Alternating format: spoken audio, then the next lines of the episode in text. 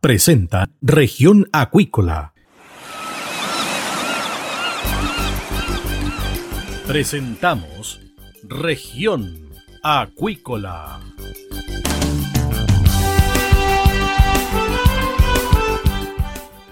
Escuche desde ahora todas las novedades de las principales actividades económicas de la región de los lagos y con las voces de sus protagonistas. Región Acuícola es un programa producido por Radio Sago de Puerto Montt, 96.5 FM y transmitido a través de la red informativa del sur.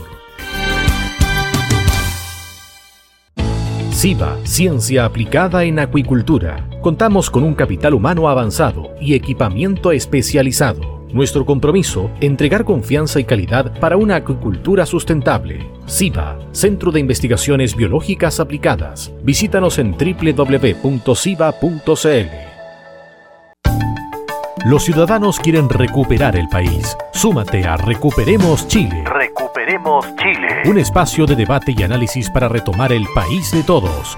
Este viernes desde las 15 horas, Recuperemos Chile, el valor de las ideas. Bien, estamos de regreso acá en región acuícola y estamos con el invitado del día, Marcos Godoy, director del laboratorio SIVA. ¿Qué tal, doctor? Bienvenido acá a región acuícola de Radio Sago. Don Cristian, muy buenos días. Un gusto nuevamente estar con usted conversando de diferentes temas relacionados con la industria. A ver, hay un tema que no está en la palestra del mundo acuícola, pero es un tema que preocupa y que está siendo investigado. El rol de las enfermedades no infecciosas, doctor. ¿Cuáles son? ¿Qué son, doctor? Una muy buena pregunta, una muy buena pregunta. Bueno, las enfermedades no infecciosas eh, son una condición, ¿no es cierto?, de, un conjunto de patologías que no están asociadas a, a ningún agente etiológico infeccioso, eh, en general eh, no son transmisibles y, pueden ser de curso agudo crónico. Eh, y su pregunta es muy importante porque cuando se analiza la mortalidad en la industria en general, o, en o, en cualquier, diría yo, ser vivo, en realidad, cuando se analiza la mortalidad acumulada, ¿no es cierto? Y uno mira eh, cuáles son las principales causas de mortalidad, cuáles son las principales causas de, pérdidas que, se pueden presentar en un sistema de, en este caso particular, de producción acuícola, vemos que este conjunto de patologías que llamamos enfermedades no infecciosas, que no están relacionadas con agentes infecciosos, virales, bacterianos, ¿no es cierto?, parasitarios, eh, vemos que estas enfermedades infecciosas representan, diría yo, eh, no más de un 22-25% en el total de pérdida. Entonces hay aproximadamente, diría yo, eh, casi un 80%, un 75% de pérdida de mortalidad que no está relacionada a patologías eh, infecciosas y que son tremendamente importante desde el punto de vista de la optimización de los sistemas de producción. A ver, para que los auditores nos comprendan un poquito, hay dos eh, patologías que son las que tienen mayor difusión, digámoslo, dentro del área acuícola de los salmones, que tienen que ver con el piojo del mar y tiene que ver con estas patologías con el uso de antimicrobianos. Pero hay otras que también tienen un rol importante y que son este 75% del que habla usted y donde hay muchas patologías, pero que no están dentro del rango de importancia que tienen estas dos. E, efectivamente, lo que quiero decir y un poco para clarificar, dentro de, quiero decir que las enfermedades infecciosas representan entre un 22 un 25% y, y el resto de pérdidas de mortalidad son atribuibles a causas no infecciosas, entre las cuales están por ejemplo, el daño mecánico, las mortalidades ambientales, eh, las mortalidades relacionadas con, los con los depredadores, están los rezagados y por supuesto un conjunto de patologías que son de origen no infeccioso que, que, tienen eh, múltiples causas. Vámonos a alguna de ellas. Usted acaba de publicar Cataratas en Salmón del Atlántico.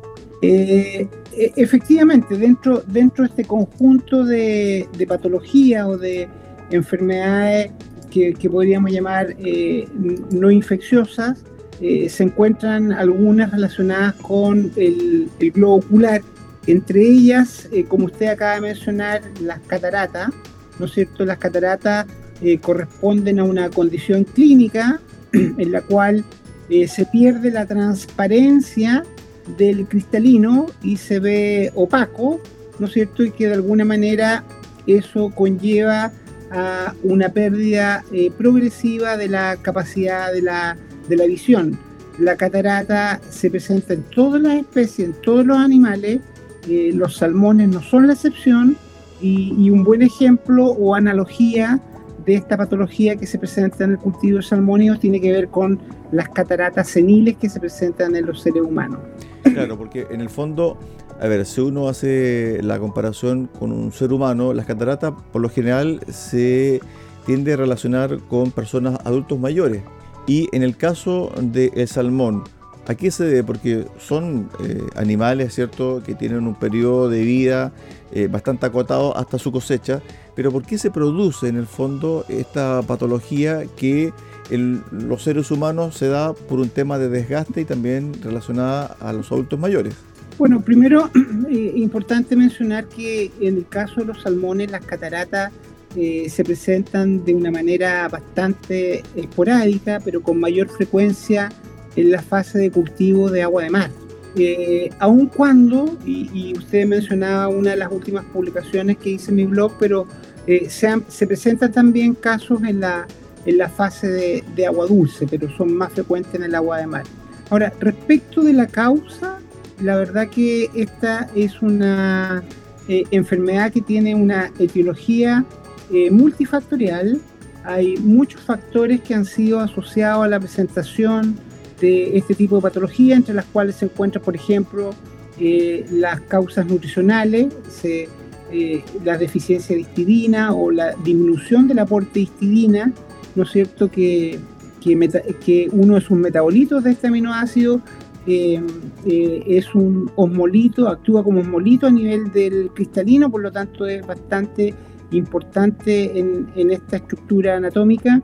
Eh, deficiencias de, vitamina, por ejemplo, vitamina A, vitamina C, también algunos minerales, pero también hay otro tipo de cataratas que se presentan en los salmónidos cuando estos son transferidos inmediatamente eh, al mar y, nos tienen la capacidad osmorregulatoria desarrollada y, hablamos nosotros de una catarata osmótica cuando hay un cambio brusco en la salinidad, ¿no es cierto? Y el cristalino no es capaz de adaptarse ¿no de un medio hiposmótico un medio hipo, hiperosmótico porque no ha tenido la capacidad de desarrollar eficientemente su, su osmorregulación.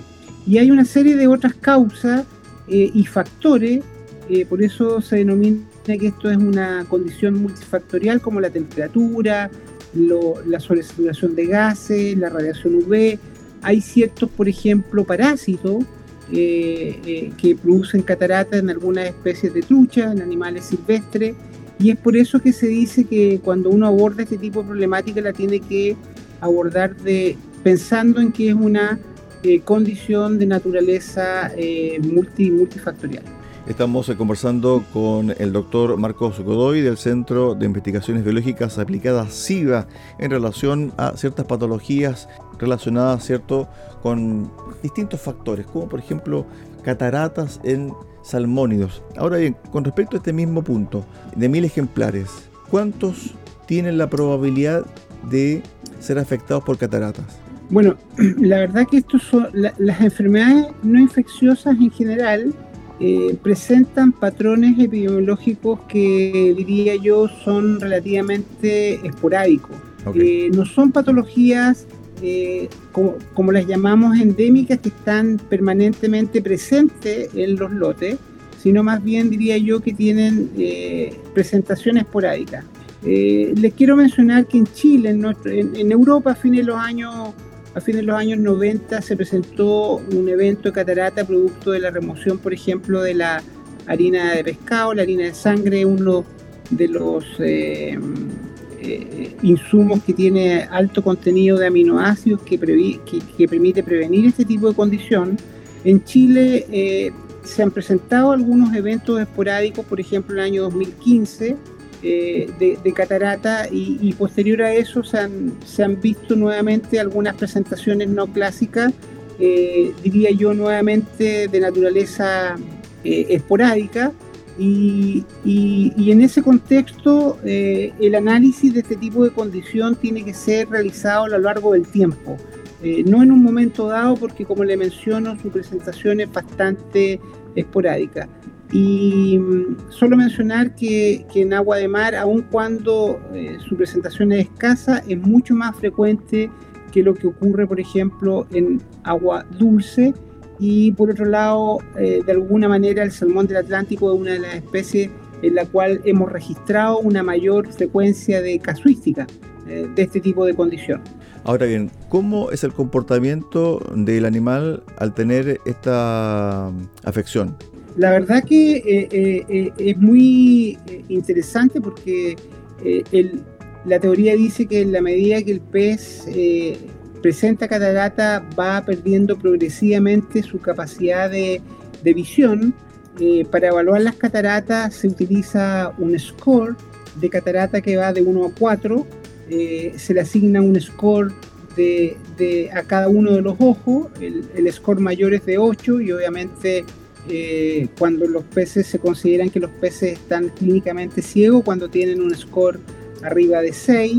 Y, los peces eh, dependiendo de la condición y de las condiciones, diría yo, también ambientales y de producción, es probable que puedan dejar de o, disminuir su tasa de alimentación y, con ello, por ejemplo, presentarse un porcentaje importante de, de peces de bajo crecimiento. Eh, sin embargo, en algunos casos es bastante sorprendente de que peces que tienen eh, este tipo de evaluación clínica de presentación de catarata con grados bastante, diría yo, altos o, más bien severos, eh, presentan tallas a cosecha bastante cerca de lo normal, lo cual quiere decir de que estos peces, junto con la alimentación de los peces, ¿no es cierto? Es dependiente mucho del, del, órgano de la visión, pero también hay otros mecanismos como el olfato probablemente que hacen el comportamiento, que hacen que los peces, este tipo de peces también puedan llegar a, cosecha, en algunos casos, como le digo, con, con muy pocos problemas. Cuando están en los centros de cultivo, ¿cómo es posible detectar que una especie está siendo afectada, en este caso en particular, por catarata? ¿Es posible hacerlo? ¿Es difícil? ¿Hay tecnología eh, para separar a este animal ¿cierto? del proceso de engorda? Eh, bueno, su pregunta es interesante. El, mecanismo de diagnóstico. Este es un diagnóstico predominantemente clínico. ¿ya? Cuando es un, diagnóstico que, se, realiza de alguna manera inspeccionando los peces. Eh, se puede, esta inspección se puede de alguna manera eh, ser ayudada con algunos instrumentos oftalmológicos. Eh, sin embargo, la vigilancia permanente clínica que realizan los centros de cultivo, ya creo yo que la industria tiene personal capacitado como para poder observar, diagnosticar este tipo de eventos. Entonces, la observación permanente del globo ocular durante los muestreos, por ejemplo, de producción o los muestreos de Calibu, es una herramienta eh, muy poderosa a la hora de poder detectar este tipo de patologías de forma bastante precoz. En relación al tema de la producción, ¿en cuánto incide que un ejemplar tenga catarata, o mejor dicho, cuál es el porcentaje de pérdida por concepto de catarata? ¿Está medido todavía hay datos muy incipientes? Eh, yo diría que, que no es fácil.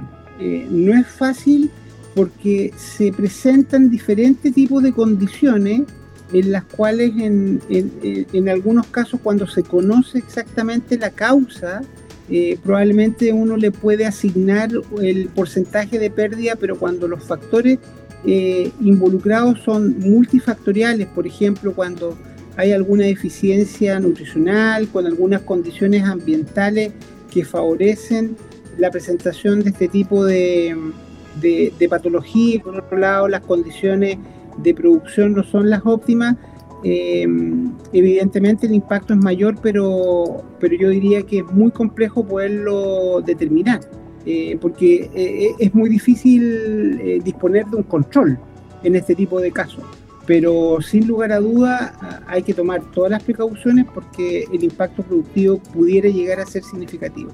Respecto a otras enfermedades no infecciosas y que tengan también un carácter importante, ¿cuáles son, eh, profesor?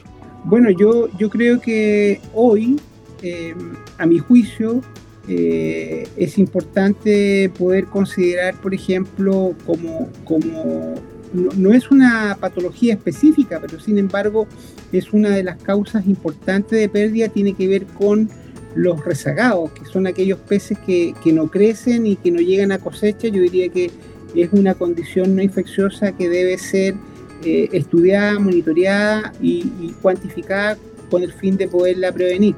Y por otro lado, eh, hoy día, aun cuando la etiología es multifactorial, donde hay patógenos involucrados, pero también hay una componente ambiental muy importante, tiene que ver con las enfermedades branquiales. Cada día más eh, las enfermedades branquiales, particularmente una condición que se denomina la enfermedad proliferativa de las branquias, ¿no es cierto?